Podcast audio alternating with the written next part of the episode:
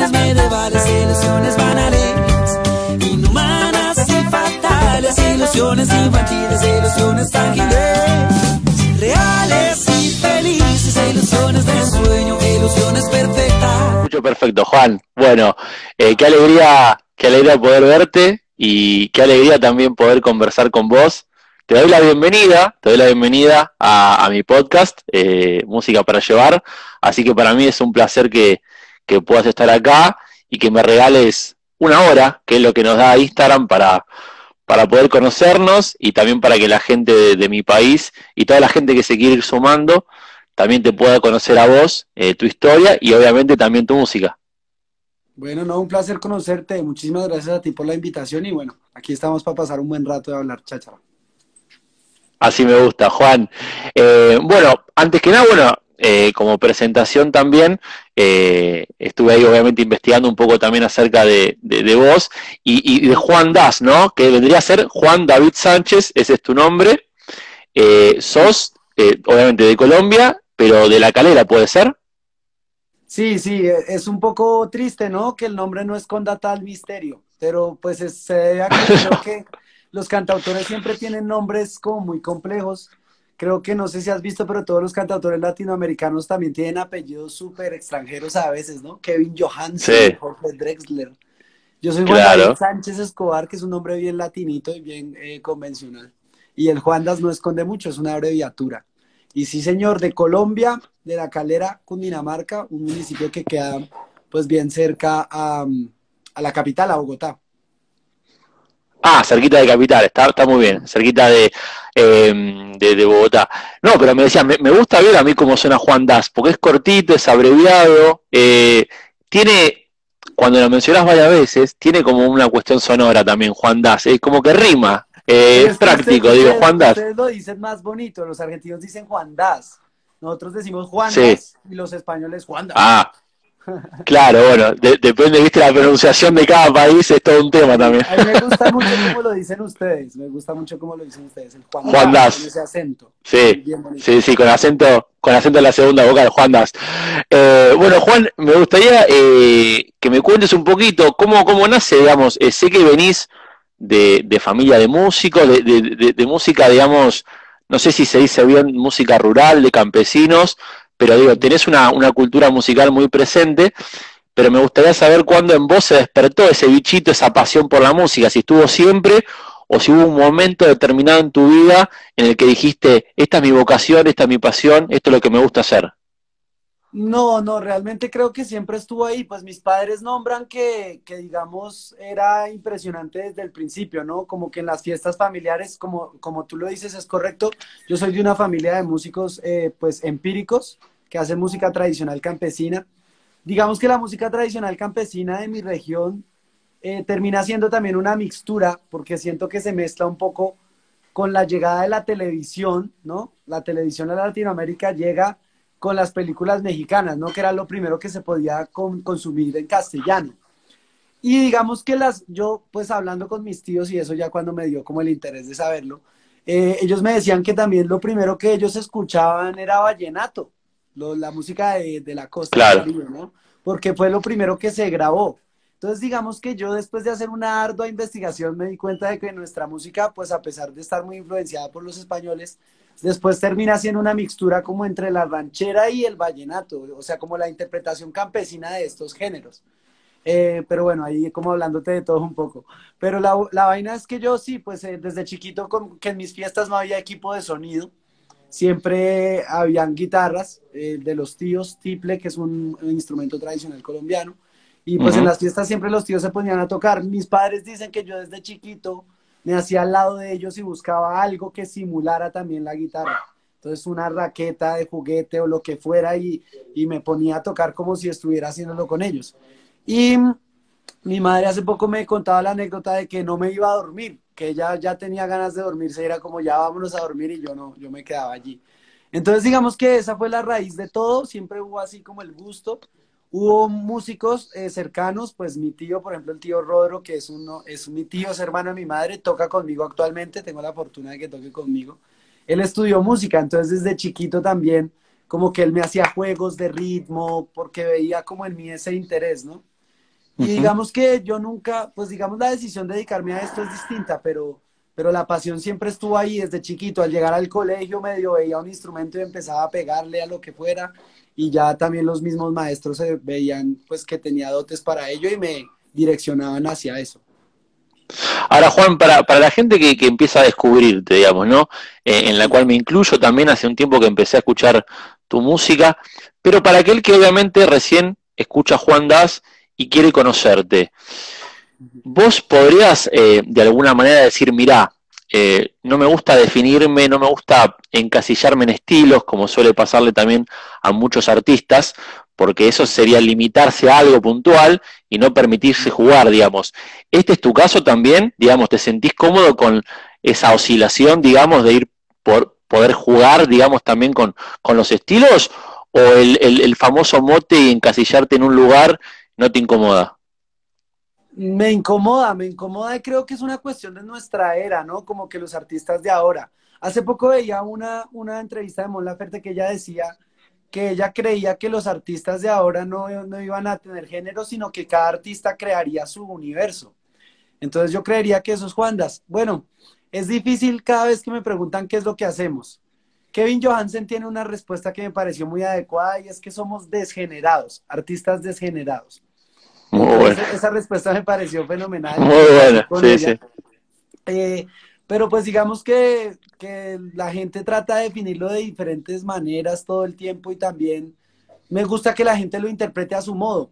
Al que todavía no ha escuchado a Juandas, pues le podría decir que eh, va a entrar en un universo de un ser humano que ha contado la vida en canciones, las etapas en diferentes ¿Mm? ritmos, eh, sobre todo dándole relevancia a eso, a la narrativa, al contar, que eso es muy propio de la cultura de mi tierra además de ser músicos, éramos muy cuenteros de narrar, de echar el cuento y de llegar a una conclusión o a una moraleja. Entonces, digamos que eso es lo que yo me he encargado de hacer en la música. Bien, y ahora eh, yendo un poco también al tema de las letras, digamos, a la composición, sos compositor. eh, vi por ahí también que te enfocás mucho en lo que tiene que ver con esto de la música poesía. Vos me podrás explicar bien qué es lo que representa la música poesía y también de alguna manera el enfoque que dan eh, de alguna manera también tus letras, tus canciones, que están enfocadas por ahí en dos puntos, dos aristas por ahí. Lo que tiene que ver con el amor o con el mundo mágico, lo que representa también, ¿no? Las relaciones y el amor en, en, en general, y también con lo que tiene que ver con lo social, ¿no? Que me imagino que está muy presente lo social también en tu país, pero también como sociedad, como ser humano, como un ente en, todo este universo que, representamos. ¿Cómo confluye todo esto eh, a la hora de componer? Bueno, creo que esa definición sí ha, han llegado como a definirnos por, ese lado. Eh, es que uno es muy cambiante, ¿sabes, Fede? Entonces, digamos que mi yo de ahora cree que yo canto es a la vida misma. Digamos que el amor es un gran recurso, ¿no? Porque es que la dopamina eh, es, es, bien impulsadora a escribir canciones. Sí. Eh, hace poco yo tenía una reflexión muy bonita y estaba viendo como una charla por ahí de FedEx eh, que decía que hay cosas que uno no sabe que sabe, ¿no? Hay cosas que uno sabe que sabe, ¿no? Digamos, por ejemplo, tú sabes la tabla del 5, yo te, tú sabes que existe y te la sabes. Hay cosas que uno sabe que no sabe, por ejemplo, no sé, en mi caso el, el, idioma alemán. Yo sé que existe el idioma alemán, pero no tengo ni idea de que, de que, de que, o sea, de cómo se habla ni nada, ¿sí me entiendes? Y hay cosas que uno no sabe que sabe. Entonces, digamos que yo creo que eso fue lo que me pasó a mí, porque lo que te digo, por ejemplo, en mi familia pasa algo y es que son muy cuenteros, son muy narradores, y no porque lo hayan estudiado, lo hayan decidido, sino que tú te sientas con, con, con el tío Monino un día y el man te cuenta una historia de cuando era niño y lo adorna y lo decora y termina llegando a una conclusión o a un aprendizaje. Entonces digamos que esa narrativa era algo que yo ya no sabía que sabía. Y a veces a mí me daba fastidio porque yo decía, a estos manes uno les pregunta algo y se demoran media hora contándole a uno las cosas. Pero lo que yo no me daba cuenta es que en esa misma aprendizaje ellos me estaban brindando las herramientas para hacer lo que yo iba a hacer, que era contar, ¿no? Adornadito y llegando a, de pronto algunas conclusiones. Entonces digamos que poeta es un honor para mí que la gente me diga poeta, eh, porque creo que, sí, es, es un término maravilloso. Em, digamos que tampoco soy modesto, sé que tengo dotes para narrar, pero yo se los atribuyo a mi raíz. Yo creo que ha sido una cuestión de la cultura en la que nací, que además venía con una influencia del castellano antiguo, me imagino, ¿no? Porque no sé, no sé qué piensen los argentinos de cómo hablamos los colombianos, pero por lo menos los A mí, a mí, a mí particularmente me gusta mucho el, el, acento colombiano. Tiene esa cuestión rítmica, si se quiere, eh, muy simpática, muy agradable, muy, muy de color fresca. A mí me gusta, a mí me gusta. También me, Entonces, digamos que por ejemplo, los latinoamericanos tenemos un lenguaje un poco más antiguo. Yo lo comprobé pues cuando empecé a ir a tocar a España, entonces ellos decían que, que sí, que les gusta que nuestro, nuestro castellano, no solo el de los colombianos, pero el de los latinoamericanos en general es muy, muy antiguo, ¿no? Entonces digamos que yo se lo atribuyo a eso. La cultura aquí de Cundinamarca tiene de pronto un lenguaje bien patraciadito y termina siendo muy decoroso, muy amable y ahí pues supongo que al contar la vida con ese lenguaje que me obsequiaron, pues surge Juan Das, eh, el poeta. Juan Das el poeta, ahí está, ahí tenemos un, título. Juan, vos sabés que leyendo sobre vos eh, y también tratando de conocerte un poco más, vi que tenés una ligación muy fuerte con España, sobre todo, bueno, con uno de los artistas más importantes, digamos, creo que sacando a Serrat viene Sabina, o pueden compartir el primer puesto, digo, así no hay problemas para, para ninguno de los fanáticos y no, y no llevamos esa, esa trifulca entre los dos, pero los dos son grandes artistas. Ya caerías bien en mi casa si eres más serratero que sabinero, porque aquí en mi casa... Bien, bueno. Que yo soy bien, me gusta... que serratero, sí, pero sí. más barba Serrat. Claro, yo escuché más de Sabina, pero lo poco que escuché de Serrat me terminó gustando más, así que es como algo medio extraña la, la diferencia.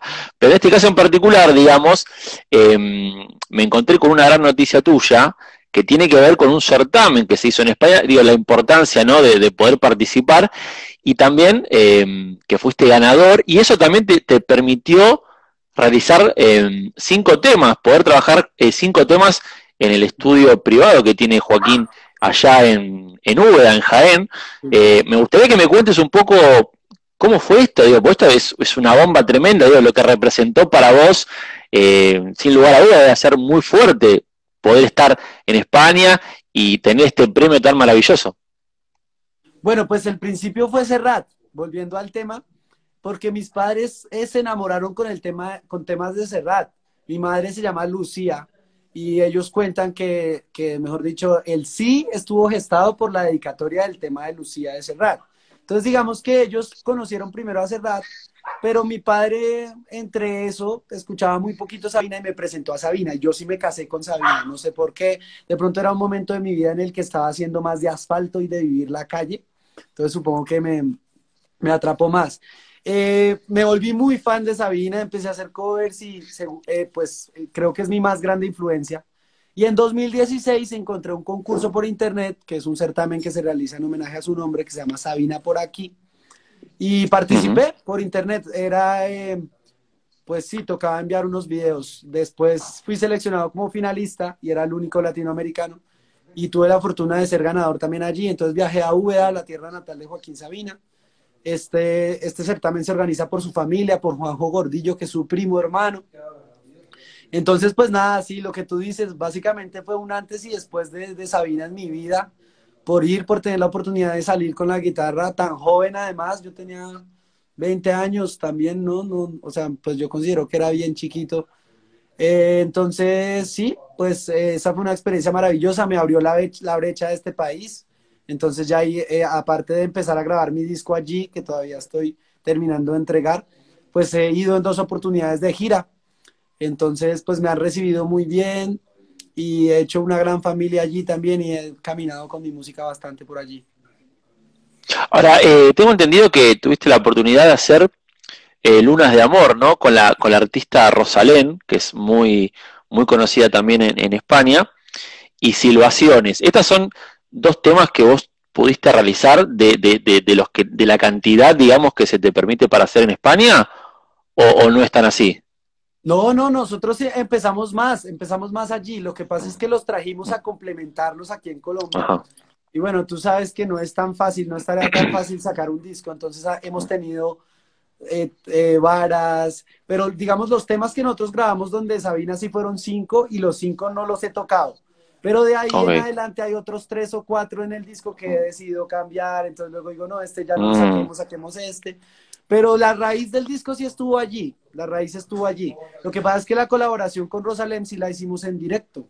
Eh, simplemente acomodaron los micrófonos y fue un directo, un directo absoluto. Creo que la experiencia en el, en el estudio Sabina es la obra que más, pues, quedó bien, bien pactada ahí, por lo que te digo, hubo otras, por ejemplo, Silvaciones y la trajimos y aquí ya le metimos instrumentos latinos, ya le metimos una tuba y ya empezamos a, a moldearla a nuestro gusto. Vi, vi eso de Silvaciones, el tema, que es, es muy agradable también el videoclip, ¿no? Eh, que te ha hecho una entrevista ahí. Eh, ¿Puede ser que te costaba silbar o como que había todo un procedimiento también en el tema de silbar? ¿Cómo fue eso? No sabía, no sabía silbar, pero yo quería un coro porque es que Silvaciones me parecía una canción muy surrealista, como que no abordaba muchas temáticas, sino era, yo la, yo la escribí para tratar de ordenar mi pensamiento, fue como una bitácora instantánea. Entonces yo decía, no, pero si yo me pongo a hacer un coro igual de complejo a todas las estrofas, esta vaina no la va a escuchar nadie, necesito un coro. y yo quería un silbido, ¿no? Hay muchas canciones que tienen un silbido tienes ahí a la de Piero, ¿no? Llegando, llegaste. Entonces yo quería el silbido, pero yo no sabía silbar bien. Entonces lo que hice fue inventarlo y escribirlo en una partitura. Tin, tin, tin, tin, tin. Y yo sabía y trataba de silbarlo mal. pero cuando ya yo escogí esta canción para grabarla, porque fue una canción que tenía una connotación importante en relación con Sabina, porque yo la escribí cuando me dijeron que yo me iba para el estudio para España, cuando me dieron la noticia de que iba a viajar entonces fue como en, ese impacto de lo que acaba de suceder, fue que escribí la canción y yo dije, no, pues la tengo que grabar en el estudio Sabina sí o sí. Entonces ya estando en el estudio, bueno, yo no grabé ese silbido, ese silbido lo grabó mi tío, el tío Rodro, pero ya cuando la canción estaba grabada ya cuando teníamos que tocarla, pues yo tuve que ponerme en la tarea de aprender a silbar. Entonces, todos los días, bien juicioso, como si estuviera entrenando cualquier instrumento, empezaba a hacer escalas de silbidos hasta que lo dominaron. Bien. Bueno, pero bien, lo, lo, llegaste a dominar, porque acá lo acabas de hacer, así que bastante bien. Yo también te, confieso que en su momento no me salía a silbar y es cuestión de práctica, estar todo, como hacer como hacer sonar los dedos así, son cosas que parecen sencillas que a uno naturalmente le salen y a otro no. Lleva un, proceso también hacerlas. Eh, Juan, eh, te digo Juan, porque algunos dicen Juan Das, Juan Das, vamos a ver con, dónde queda el acento más lindo, porque se está debatiendo acá en el chat. Juan Das, Juan ¿Ah, Das, este, sí, sí, sí, algunos dicen Juan Das te bautizaron, así que bueno, queda, queda entretenido porque se puede jugar de las formas. Pero me gustaría preguntarte ahí porque mencionaste un artista argentino que es Piero, que es muy conocido acá. Eh, y estuve leyendo también ahí que, ah, bueno, en su momento, vos contame, había una gira programada, que él estaba haciendo una gira también en Estados Unidos y demás, pero bueno, después eh, yo pude ver plasmado el videoclip que realizaste con él, eh, un tema en confinamiento, ¿no? Porque fue con todo este tema de la pandemia y demás, pero lo que me, lo que me gustaría saber es cómo, cómo llegás a, Piero, cómo llegás a este artista y cómo fue la convivencia con él, cómo fue el trato, cómo fue eh, el primer minuto de trabajar con él, cómo te sentiste. Bueno, pues con Piero es una historia que es bien surrealista para mí también y ya es una connotación como bien espiritual en mi vida, eh, si, lo, si lo nombro así. Yo fui al estudio de Sabina, entré al estudio privado de Sabina en su casa y Sabina no pudo saludarme porque estaba mal de salud. Entonces digamos que eso me frustró un poco porque yo decía, pero ¿por qué la vida me pone tan cercano a mi gran ídolo pero no puedo saludarlo, ¿no? Y digamos que el mapa con el tiempo me mostró que de pronto tenía una razón de ser, porque yo tenía otro gran ídolo que era Piero. Eh, y con Piero sí terminé teniendo cercanía, entonces yo lo conocí varios años atrás, pero empezamos como a juntarnos y coincidíamos en varias, en varias cosas así como de conciertos, a un, a un punto en donde él como que creyó mucho en mi talento y me llevaba de telonero. Yo adoro ser telonero, si hay una de las cosas que extraño en pandemia es telonear, porque me gusta mucho telonear, siempre lo hago solo con la guitarra y me parece que es una vaina así eh, como de saltar al ruedo, ¿sabes? Cuando todo el público no es tuyo y saltas y tienes que conquistarlo, es como cuando te le avientas a hablarle a una chica, exactamente igual, entonces lo extraño un montón. Eso como un desafío. Es un gran desafío, sí. Entonces con Piero tuve esa oportunidad, él me llevó por la gira nacional y me permitía pararme antes a, a aventarme al ruedo, como te digo. También me llevó a la, a la gira estadounidense eh, que se llamó Por más puentes y menos muros. Y digamos que con Piero yo empecé a encontrar algo muy lindo y es la visión que él tenía de utilidad en la música, de cómo brindar en la música. Y todo esto venía acompañado pues de una formación espiritual que él tiene como yogi, como persona que se fue a la India. Entonces también empezó a moldearme hacia eso y yo lo agradezco mucho porque me dio un horizonte mucho más coherente para lo que hago. Cuando uno empieza a despegar un poco como artista, empieza a cegarse mucho por la idea de ser venerado, ¿no? Y deja de un lado la idea de ser útil. Entonces, digamos que Piero a mí me, me ayudó muchísimo a recuperar la noción de que vale más la pena ser útil que venerado en lo que haces. Eh, y compartiendo con él siempre impecable, me parece que es un maestro, uno de mis más grandes maestros en la vida. Es un tipo que no habla mucho, pero cuando te dice algo te lo pone así para siempre. Eh, y digamos que gracias a él también, él me enseñaba esos tips. Por ejemplo, una de las primeras cosas que me enseñó fue a respirar. Yo llegué y le dije como yo, ¿qué hago? ¿Por dónde empiezo? Y me dijo, empieza por vos. Y me enseñó a respirar. Entonces, gracias a la respiración, yo luego escribí una canción para la calma, que es la que tú, escribí, lo que tú escuchaste, y se la mostré en una oportunidad que él vino a cantar en una connotación política muy fuerte, que era una marcha, pues, eh, a favor de que de, de, parar eh, un sinnúmero de asesinatos que venían o vienen ocurriendo en mi país a los líderes sociales. Piero tuvo fue invitado para cantar allí y yo también. Entonces, pues fue uno de los conciertos más importantes que he dado, yo creo, porque fue muy complicado. Había gente, sí, o sea, cuando un concierto tiene una connotación política, cambia muchísimo la energía de todo.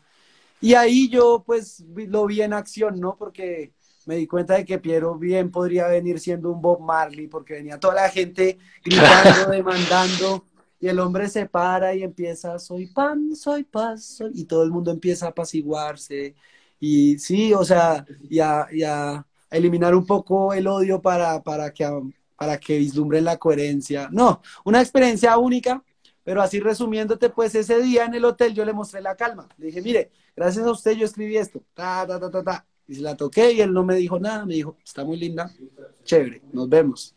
Y en pandemia, y en pandemia, eh, apenas empezó la pandemia, me escribió y a mí me sorprendió mucho porque, pues, sabes, Tano es un personaje muy mayor. Tiene, no sé, 75 años. Tano, si me estoy equivocando, no me... Sí, por ahí. No me haga sentir mal. Entonces, claro... Más de 70 seguro. Él me escribe por Instagram un día me dice, hola Juan, yo creí que era de pronto su community manager o algo por el estilo. Cuando me dice, claro. quiero por Instagram. Y yo, Tano, ¿cómo estás? Me sorprendió mucho. Empezamos a hablar y me dijo, usted un día me mostró una canción para la calma. Es el momento. La gente necesita calma. Échala para adelante y cuenta conmigo y brindemos juntos en esa canción. Para mí fue un gran honor. Todo lo trabajamos por internet, por WhatsApp eh, pero estábamos muy cercanos, tuve que hablar mucho con su familia también para que le ayudaran con la parte tecnológica y pues terminamos dándole vida a esa obra que me parece que es bien, bien interesante y lo será en el futuro cuando los humanos del futuro nos, nos, estudien como los que estuvieron encerrados un tiempo. Juan, bueno, la verdad que es maravilloso lo que contás. Hablaste de muchos nombres propios, porque hablaste de Serrat, hablaste de Sabina, recién hablas de, de Piero, bueno, que en caso particular, digo, argentino también, un gran artista. Eh, pero me gustaría saber si hay otro artista más que te haya influenciado, uno viste que siempre arrastra por ahí corrientes musicales o influencias musicales, y sobre todo si hay algún artista colombiano que te haya movilizado hasta el día de hoy, eh, que vos de alguna manera te puedas ver reflejado. ¿Esto, esto puede pasar? a mí me influencian muchos, muchos, en, realidad. Lo que pasa es que de pronto con estos son los que he sentido un vínculo más cercano, ¿no? Para terminarte este tema, hace poco me di cuenta de que, eh, o sea, mi mamá cuando yo era niño me cantaba una canción para despertar a un hijo, que, es, que se canta en el vientre. Y esa es una canción que yo siempre amé mucho, pues porque sí me la cantaba antes de que yo naciera. Y ella no sabía, pero esa canción la que ella escuchaba y se la había aprendido por Piero, pero no tenía idea de que era de Piero. Entonces, digamos que si me entiendes como esa connotación importante que tienen estos artistas en mi vida, porque terminan conectándome con cosas que incluso pasaron antes de que yo estuviera, ¿no? Como Serrat, que gestó eh, que mis padres se dieran besitos antes de estar pensando en tener hijos. claro, claro. Pero entonces, digamos, aquí en Colombia, sí. Sí, sí, en Colombia hay un artista que me influenció mucho que se llama Jorge Velosa, que es muy de nuestra tierra. Es un artista que hace música tradicional campesina y digamos que era muy narrador de historias, de historias cotidianas, de la gente, del pueblo, pero dentro de su discurso también demandaba mucho a nivel social. Entonces, él fue uno de los primeros. Eh, digamos que, te repito, hay muchos que me han influenciado hasta hoy, pero digamos que yo el artista que más he escuchado y he digerido es un artista que no es muy conocido aquí en Colombia que se llama Edson Belandia, es un cantautor también. Edson eh, Belandia. No es muy mayor, tiene unos 40 años más o menos. Eh, digamos que él es de Santander, es de una región que también es cercana. Y cuando yo descubrí la obra de él, creo que ha tenido una gran influencia por lo mismo, porque por más que un género o una forma de hacer música, él abrazó su raíz y su modo de contar las cosas, de hecho de una manera incluso más popular que la mía, usando más dichos. Aquí somos muy dicharacheros también de, de esas, ¿sabes? Eh, como esas moralejas que dice la, gente cotidianamente. Él abrazó mucho esa cultura y la, y, la, y la mezcló con una música increíble. Digamos que yo me atrevería a decir que es el artista que más, más me ha influenciado de Colombia. Bien, Juan. Ahora me gustaría llevarte un poquito más a lo actual. Vamos a ir acá a, lo que es este uno de tus últimos lanzamientos, Platónico Amor, que ya está el videoclip, que yo lo estuve compartiendo también en mis redes sociales. También esta cosa, ¿no? Muy pintoresca, muy de color, el hermoso paisaje. ¿Eso dónde es? ¿Dónde está filmado? Eso es aquí en mi pueblo, en una vereda que se llama Altamar, la vereda de la abuela. Eh, digamos que la, la, la, pandemia a mí me, me, incitó mucho a hacer cosas autogestivas, porque digamos, yo saqué dos temas en pandemia que grabé yo mismo con el teléfono. Entonces, digamos que tuve como un impulso a producir las cosas un poco más yo mismo, con las herramientas que tenía a la mano. Y creo que también fue muy bueno porque resultan más honestas, más cercanas al artista, ¿no? Entonces, pues en Platónico Amor lo que quisimos hacer fue justamente eso. Teníamos limitaciones porque todavía no se podía salir mucho, todavía no nos podemos eh, reunir eh, en, en, grupos muy grandes. Entonces, digamos que fue una idea que tuve eh, de hacer una toma única así, donde la cámara fuera moviéndose entre personajes y nosotros también fuéramos corriendo y moviéndonos. Y buscaba un escenario lindo y pues aquí en la calera por fortuna tenemos paisajes maravillosos. Y ahí resultamos Increíble. menos para, para lograr ese videoclip. Claro, vos recién mencionabas de esta música por ahí superficial o por ahí más, más banal o, o sin tanto contenido que por ahí uno la puede emparentar más al mainstream o a lo que tiene que ver con la industria en sí, ¿no? Eh, por lo general se busca eso, se busca algún tipo de, melodía pegajosa o de alguna letra que genera una repercusión y demás. ¿Vos tenés alguna mirada de esto acerca de, este estilo de música? Digamos, obviamente que todos los mundos pueden convivir perfectamente, digo, pero ¿tenés alguna mirada en particular hacia este estilo de música? Si yo te lo digo, yo también la consumo, yo también me perreo a veces re duro. Entonces, eh, es, es, absolutamente legítimo. Y lo que te digo, a mí no me parece que esté mal. Hay días donde yo no quiero escuchar nada introspectivo. Quiero escuchar solo cosas así. Sí, depende también en el mood que esté. Ahora, lo que hay dos cosas. A mí me gusta, me parece admirable lo que han logrado, porque además eh, lograron métodos y a partir de su noción de comercialización, moldearon la música a un punto en el que la llevaron a una, rompieron las fronteras, ¿no? Pero hay dos cosas que les reprocho. La primera, lo que tú acabas de nombrar de hay espacio para todo el mundo. Y creo que están troncando esa oportunidad. La radio ya no es lo mismo que antes, ahora todo parece que fuera el mismo ritmo uno tras otro. Entonces, digamos, le están quitando espacio a otras oportunidades, ¿no? Y, digamos que si no fuera por las redes no seríamos visibles los que hacemos algo distinto. Em, yo, por ejemplo, bueno, esta fue la parte uno, termino acá para contarte una, una anécdota. Lo otro que yo le reprocho por lo menos a los colombianos es que desconocen el poder de la palabra.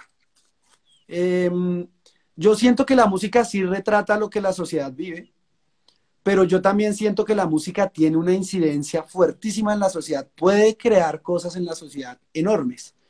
Entonces, digamos que en un país en emergencia, de reconciliación, de perdón, de sentir, que nuestros grandes exponentes musicales vayan solo narrando lo que pasa el viernes en la fiesta y es, es, un poquito, me parece un poco, yo se lo reprocho y me paro, me paro en la raya para hacerlo.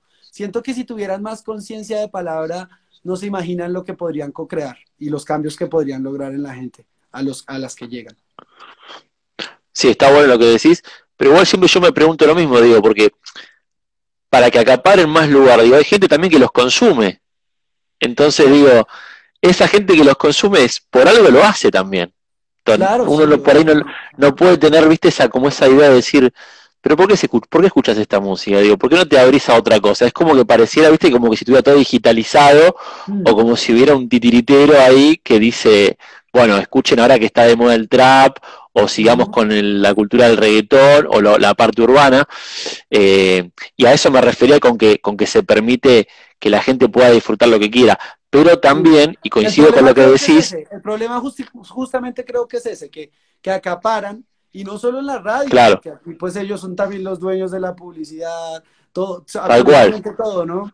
Entonces digamos que, acaparan un poco, pero a mí, vuelvo y te repito, me parece legítimo, me parece que igual, pues como que no hay una competencia como tal en ese aspecto, y por otra parte le da un ají interesante a, hacer la resistencia, ¿no? Porque somos la resistencia y, estamos aquí brindando algo que empieza de a pocos y bueno, así se gestan las grandes revoluciones muchas veces. Contándote una anécdota que te quería contar, yo giro mucho con el Caribe Funk, no sé si los conozcas, son unos artistas colombianos recomendadísimos. Están vos sabés que sí, vos sabés que sí, los escuché una vez. Los escuché una vez. Caribe Fox, ¿no estuvieron en Argentina no, no? Porque me suena como que... Ellos se la pasan ah, todo el rato. ¿Pero vos estuviste acá, en Argentina? No, yo tenía planeado ir este año con ellos a varios destinos y por, por, por la pandemia no, Justo este año, Juan Das, Juan Das no vino a Argentina. Pero mirá qué casualidad. bueno, queda, queda, pendiente. Ellos, ellos eh, tienen una música que es hiper mega medicinal. O sea, a mí me parece que ellos, además de tener un ritmo que no te deja tener el culo quieto, eh, narran, narran cosas espiritualmente muy profundas, con unas palabras muy poderosas que yo considero que tienen un impacto en ti que es capaz de sanarte en lo más profundo de tu ser. Y yo comparto mucho con ellos, me fui de viaje a la Argentina, eh, a, a Barranquilla, estuve aquí en Bogotá en varias oportunidades y ellos me, me, la montan mucho, o sea, me, me, molestan mucho porque empiezan, ah, mira, ya llegó Juanda con su música triste, vale. ah, ya te tildan, te tildan de eso, de triste, de oscuro, ok, ya te gastan. Que, que, un, a mí hubo un, un, ciclo en el que me, me creaba un conflicto y yo empezaba, no, no, no, ya no quiero hacer más música tan sensible, quiero moldearlo. Y un día mi padre me, me, reprendió, casi que me pegó un cachetado y me dijo, no, sigue haciendo música sensible porque es que tú vives en un país que está en emergencia de sentir. Si no empezamos por sentir, por ser condolentes, porque nos duela, porque nos duela la realidad del otro, porque nos duela tanta sangre, atreviéndome a decirlo. Entonces digamos que ahí me cambió también la visión y bueno, eh, igual no solo hago canciones tristes y, y creo que está bien hacer cosas maravillosas con la tristeza, así le saco harto provecho y cuando aparece más bien la cojo y la desarmo Está perfecto, está perfecto. Aparte, eh, tampoco, no, no, sé si la palabra puede ser triste, pero sí, viste, quizás se relaciona mucho la cuestión literaria, la cuestión poética con algo melancólico y se lleva a ese espectro de la tristeza, pero está, está perfecto y yo pregono que exista más de esta música, tiene que haber más de esta música, tiene que haber. Eh, eh, Juan querido, Juan querido, mi podcast es charla, entrevista, aunque yo lo tomo más como, yo soy periodista, pero viste como que charlo y es más ameno.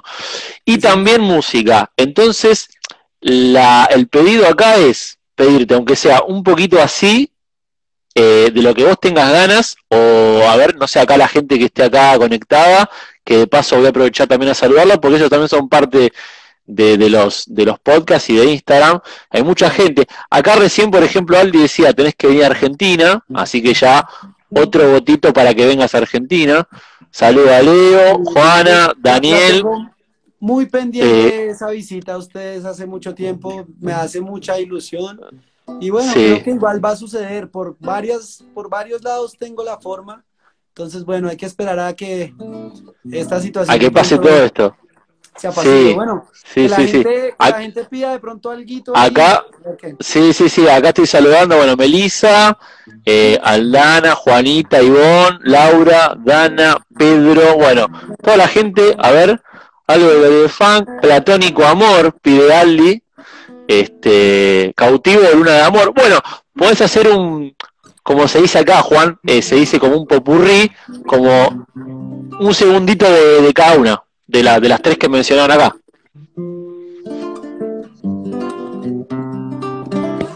Bueno, vamos para esa. Oye, Fede, me siento muy contento de estar contigo, de verdad, me alegra muchísimo por otra parte, siempre que hablo con periodistas de allí, de tu tierra, eh, la entrevista termina siendo muy amena, se me olvida, pareciera que estuviéramos sentados en algún sitio tomándonos una cerveza. Eh, y mm, yo quiero preguntarte cómo diste con mi música. Bueno, es una pregunta que me la hizo una vez una banda española, que también los entrevisté, y fue la misma pregunta que me dijo, me dijo, ya pero sobre el final era, ¿viste? Sobre el final de la entrevista, me dijo, ¿cómo diste con mi música? Le digo, bueno, empecé a seguir distintos artistas que me aparecen. Voy con un artista en particular, indago, investigo, escucho. También he visto algunas publicidades de otros artistas y los empiezo a seguir y empiezo a escuchar su música. Y a partir de ahí es donde viene la curiosidad de conocer las historias de vida de ellos. Muchos del orden internacional, como es tu caso, y muchos también de mi país, porque acá también hay muchos artistas. La particularidad que tiene mi podcast es que hablar con artistas emergentes o con nuevos artistas, digamos.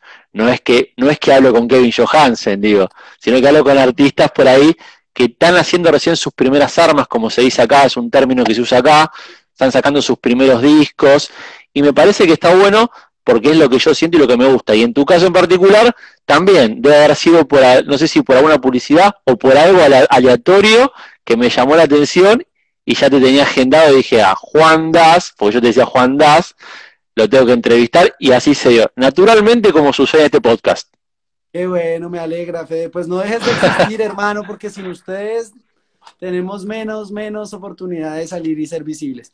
Cuentas conmigo para las que sea, tienes un amigo por acá para cuando visites y espero saludarte cuando yo esté allí. Por favor. Bueno, me dan ganas de hacer dos cosas y las, las dos van a ser para, para, darles buenas noticias a la gente que, está ahí enchufada. La primera, pues hacer un pedacito de Platónico de Amor, que es el ritmo que está de moda. 25 mil copias vendidas. Eh, ¿No has visto que siempre dicen 25 mil copias vendidas? Sí, sí, sí, sí, sí. Sí, sí, disco de oro, platino, sí, sí. bueno, el caso, eh, vamos a hacer un trocito de esta y luego, eh, pues anunciando que hace poco grabé una versión acústica de esta canción y, la voy a lanzar pronto. Una versión en casa ahí, solo con la guitarrita. Entonces, por eso solo te, puedo obsequiar un trocito. Muy bien. Y luego, muy bien. Y luego voy a, quiero, quisiera tocar un pedacito de una canción nueva que nadie ha escuchado. Que, y ya te voy a contar por qué. Esto es un platónico amor para Fede y el mundo.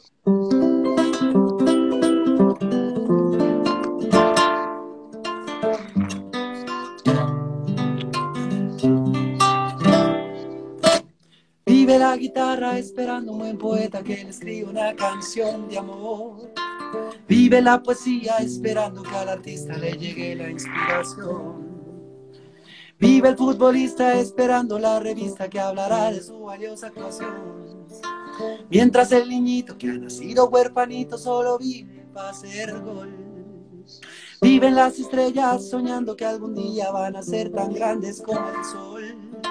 Vive el sol preguntándose por qué la luna se marchó. Vive el policía rogando para no ser herido. Vive el trabajador pensando en la quincena y en ser ascendido. Hay ilusiones cerradas, ilusiones malas.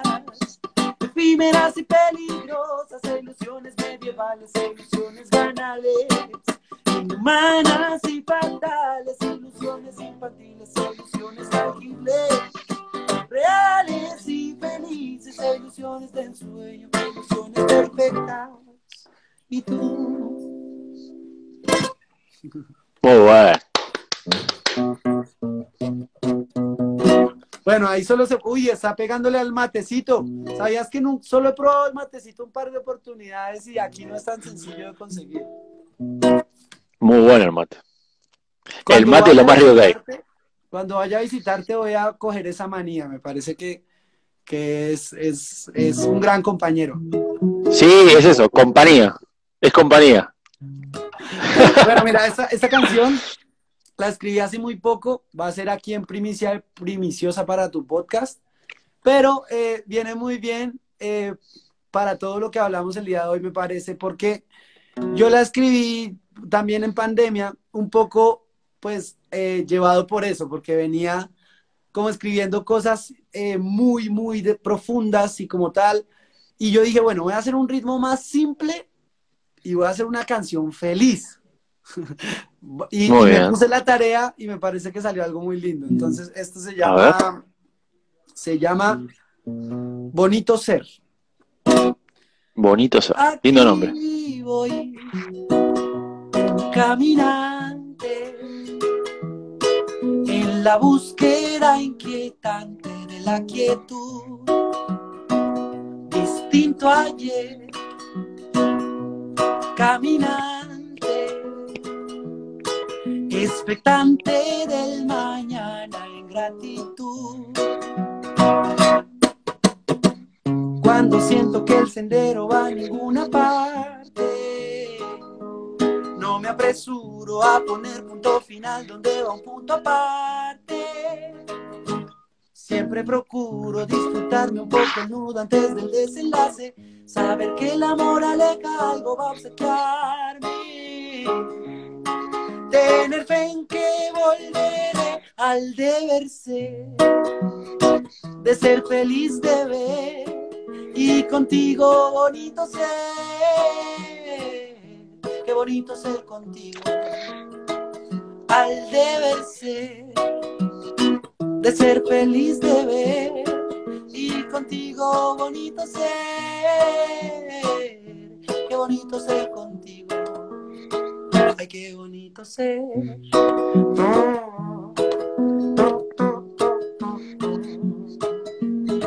Un trocito ahí. Muy bien. Muy bueno, Juan. Qué lindo, qué agradable, qué linda, qué linda melodía, qué lindo, qué bien que hace para este momento esa melodía, ¿eh? La verdad que, eh, aparte, digo, también tu voz, ¿no? Esa voz que tenés muy dulce, muy agradable, más allá de que, de que como decían los Caribe Fan, que, te tildaban de, de oscuro, de, de triste y demás, se contradice un poco con el tono de voz tuyo también, que quizás en algún momento te hayan podido mencionar el, el color de voz, el timbre, como se dice acá, el timbre de voz. Eh, y acá la gente, mira, qué bonito hacer contigo, qué linda canción, Aldi. eh, los mensajes que llegan son todos muy lindos. eh, muchos emojis. Ya la amo por mil, mira vos, dice Laura Melisa. Ya la amo por mil, atención, ¿eh? O sea que ya la, la elevó a un nivel impresionante. Juan querido, eh, quería, quería preguntarte, acá dice Mora también, me encanta, transmitís mucho, Leito ahí también un amigo, un, como le dicen usted, un parcero, ¿no? Parcero puede ser. Sí, Parcero. parcero. Al parcero, parcero, este, también que le gusta mucho la, la música. En el caso de ahí de- de Leo, que se conectó, que es un amigo mío, es muy, muy fanático, muy seguidor de Juanes, que es otra música distinta, pero que también representa y tiene, tiene un talento impresionante y obviamente, este, aunque arrancó con el metal, me acuerdo que yo vi la historia de él, que arrancó con el metal, Sí, y claro, terminó era en otra- y- rockerísimo al principio. era rockerísimo, así con el pelo largo y, y terminó por otro lado, este, pero bienvenido sea. Eh, Juan, quería preguntarte, bueno, también ahora nos quedan unos minutitos más todavía, eh, Vale. poquitos pero nos quedan. Eh, bueno, preguntarte ahora sobre el futuro, sobre el futuro de tu carrera, digo, trazándolo de acá a lo que queda de este 2020, que ha sido un año, creo que la mayoría dice que es para el olvido, porque son muy pocas cosas positivas que se pueden rescatar, y coincido en eso. No es que ¿Tú, ¿Tú consideras que también tú lo quieres olvidar? Eh, no sé si lo quiero olvidar, porque me parece que siempre de cosas malas salen, nacen cosas buenas. No, no, no quiero decir la flor en el pantano, ni mucho, ni ninguna metáfora, analogía, pero digo, no quiero borrarlo, no, no, no quiero borrarlo, porque me parece borrarlo es, es darle más entidad de lo que tiene. Me parece que tiene que seguir estando y recordarlo como un mal año, nada más. Eh, yo me quedo con esa posición. Pero preguntarte en este caso por vos, de acá a diciembre, digo, eh, cómo vas a seguir trabajando, eh, si ya en Colombia tenés la posibilidad, digo, de ir a la casa por ahí, de, de juntarte con los músicos, hay restricciones, si tenés, no sé, algún streaming planificado, digo, ¿cómo, cómo, cómo vas a ver ahora, cómo trazás esta parábola de futuro de acá a los próximos meses? Bueno, yo defino este año como la era de esperarse, ¿no?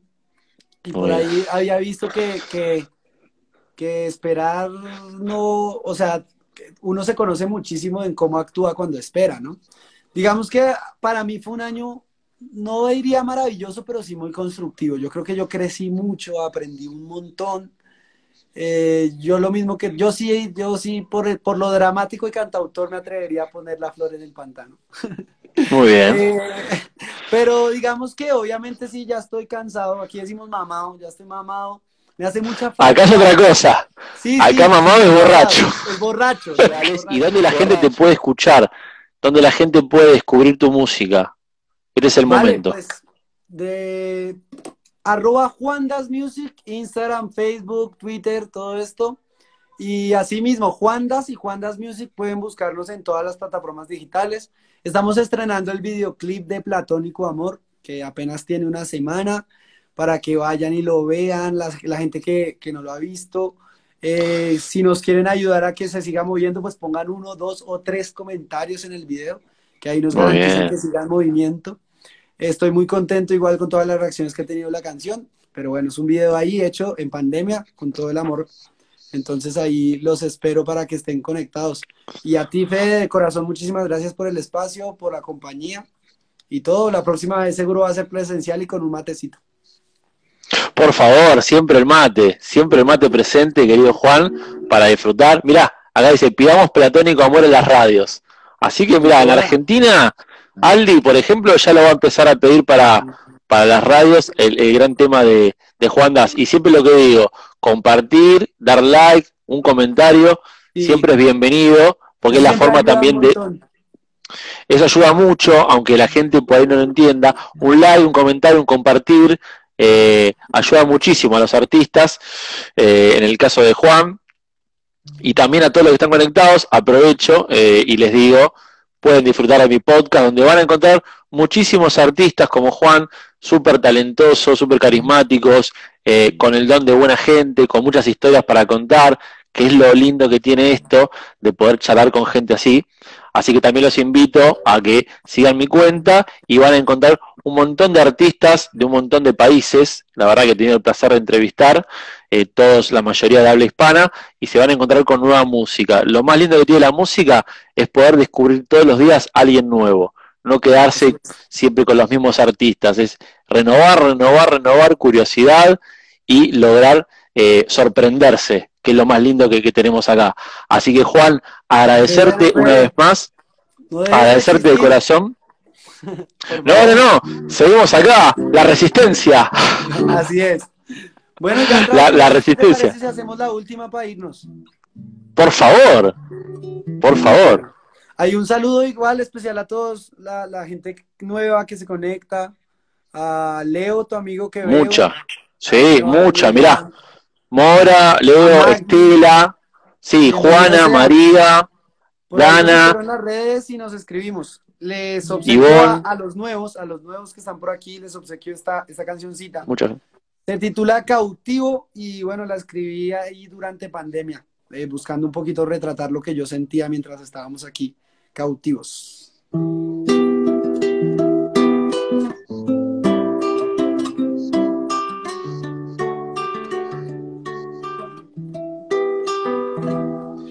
El mundo en una caja se aseguró de la jaula la guarda. Condena sin rebaja, se ha asignado al temor para ser la guardia. Las niches doradas, la verdad, perseguida por un simple mogol de una mañana se escapó de la botella de anís del mono. A veces yo pierdo la certeza. Si no la tengo llega la tristeza y no está mal, pues no siempre soy playa blanca, también soy terreno oscuro.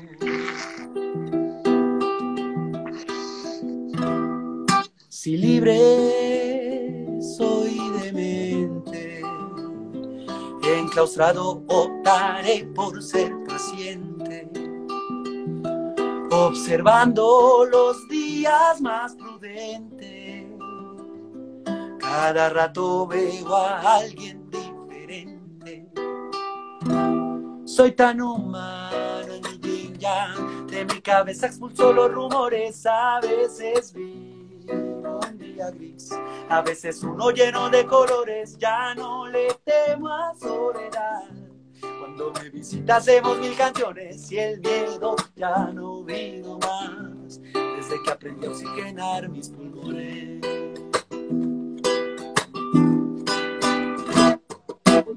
Yo ya fui equilibrista mucho antes de que el circo se inventó, pero al escapista, tristemente, jamás le presté atención. Ya era prisionero de mis miedos antes de estar pero no te miento, sí que anhelo un paseo por el jardín. Soy tan humano mi yin en mi cabeza los rumores, a veces vi un día gris, a veces uno lleno de colores, ya no le temo a soledad. Cuando me visita hacemos mil canciones y el miedo ya no vive más, desde que aprendí a oxigenar mis pulmones.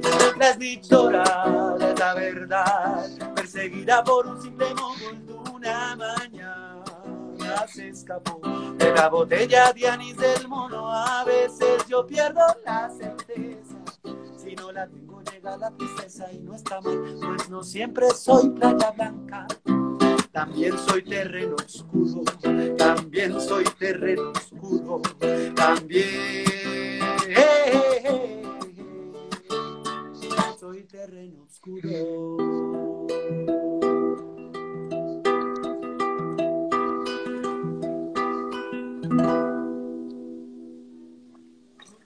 Muy bueno. Fuerte, fuerte, fuerte, fuerte. Que queden coloradas las palmas, que queden rojas las palmas. Gracias, Juan querido. Eh, un placer, un placer y por tu generosidad, por, por toda tu obra. Y como te digo siempre, ojalá que, ojalá que la vida nos junte en algún momento y compartir unos mates o lo que sea, eh, ya sea en tu país o en el mío, bienvenido sea. Eh, y seguir disfrutando tu. Y voy a seguir pendiente de tu música, vamos a seguir charlando. Si no se puede presencial, al menos lo seguiremos haciendo digitalmente. No tengas dudas, querido. Así va a ser, así va a ser. Te mando un abrazo y bueno, cuenta conmigo para las que sea. Estamos en el mismo mundo, siempre. Que toda la paz para ti y más, siempre. Y estamos hablando ahí. Gracias, querido Juan. Te mando un fuerte abrazo, muchos cariños y que sigan los éxitos para vos. Oh, hermano, que estés muy bien. Hasta pronto. Chau, chau.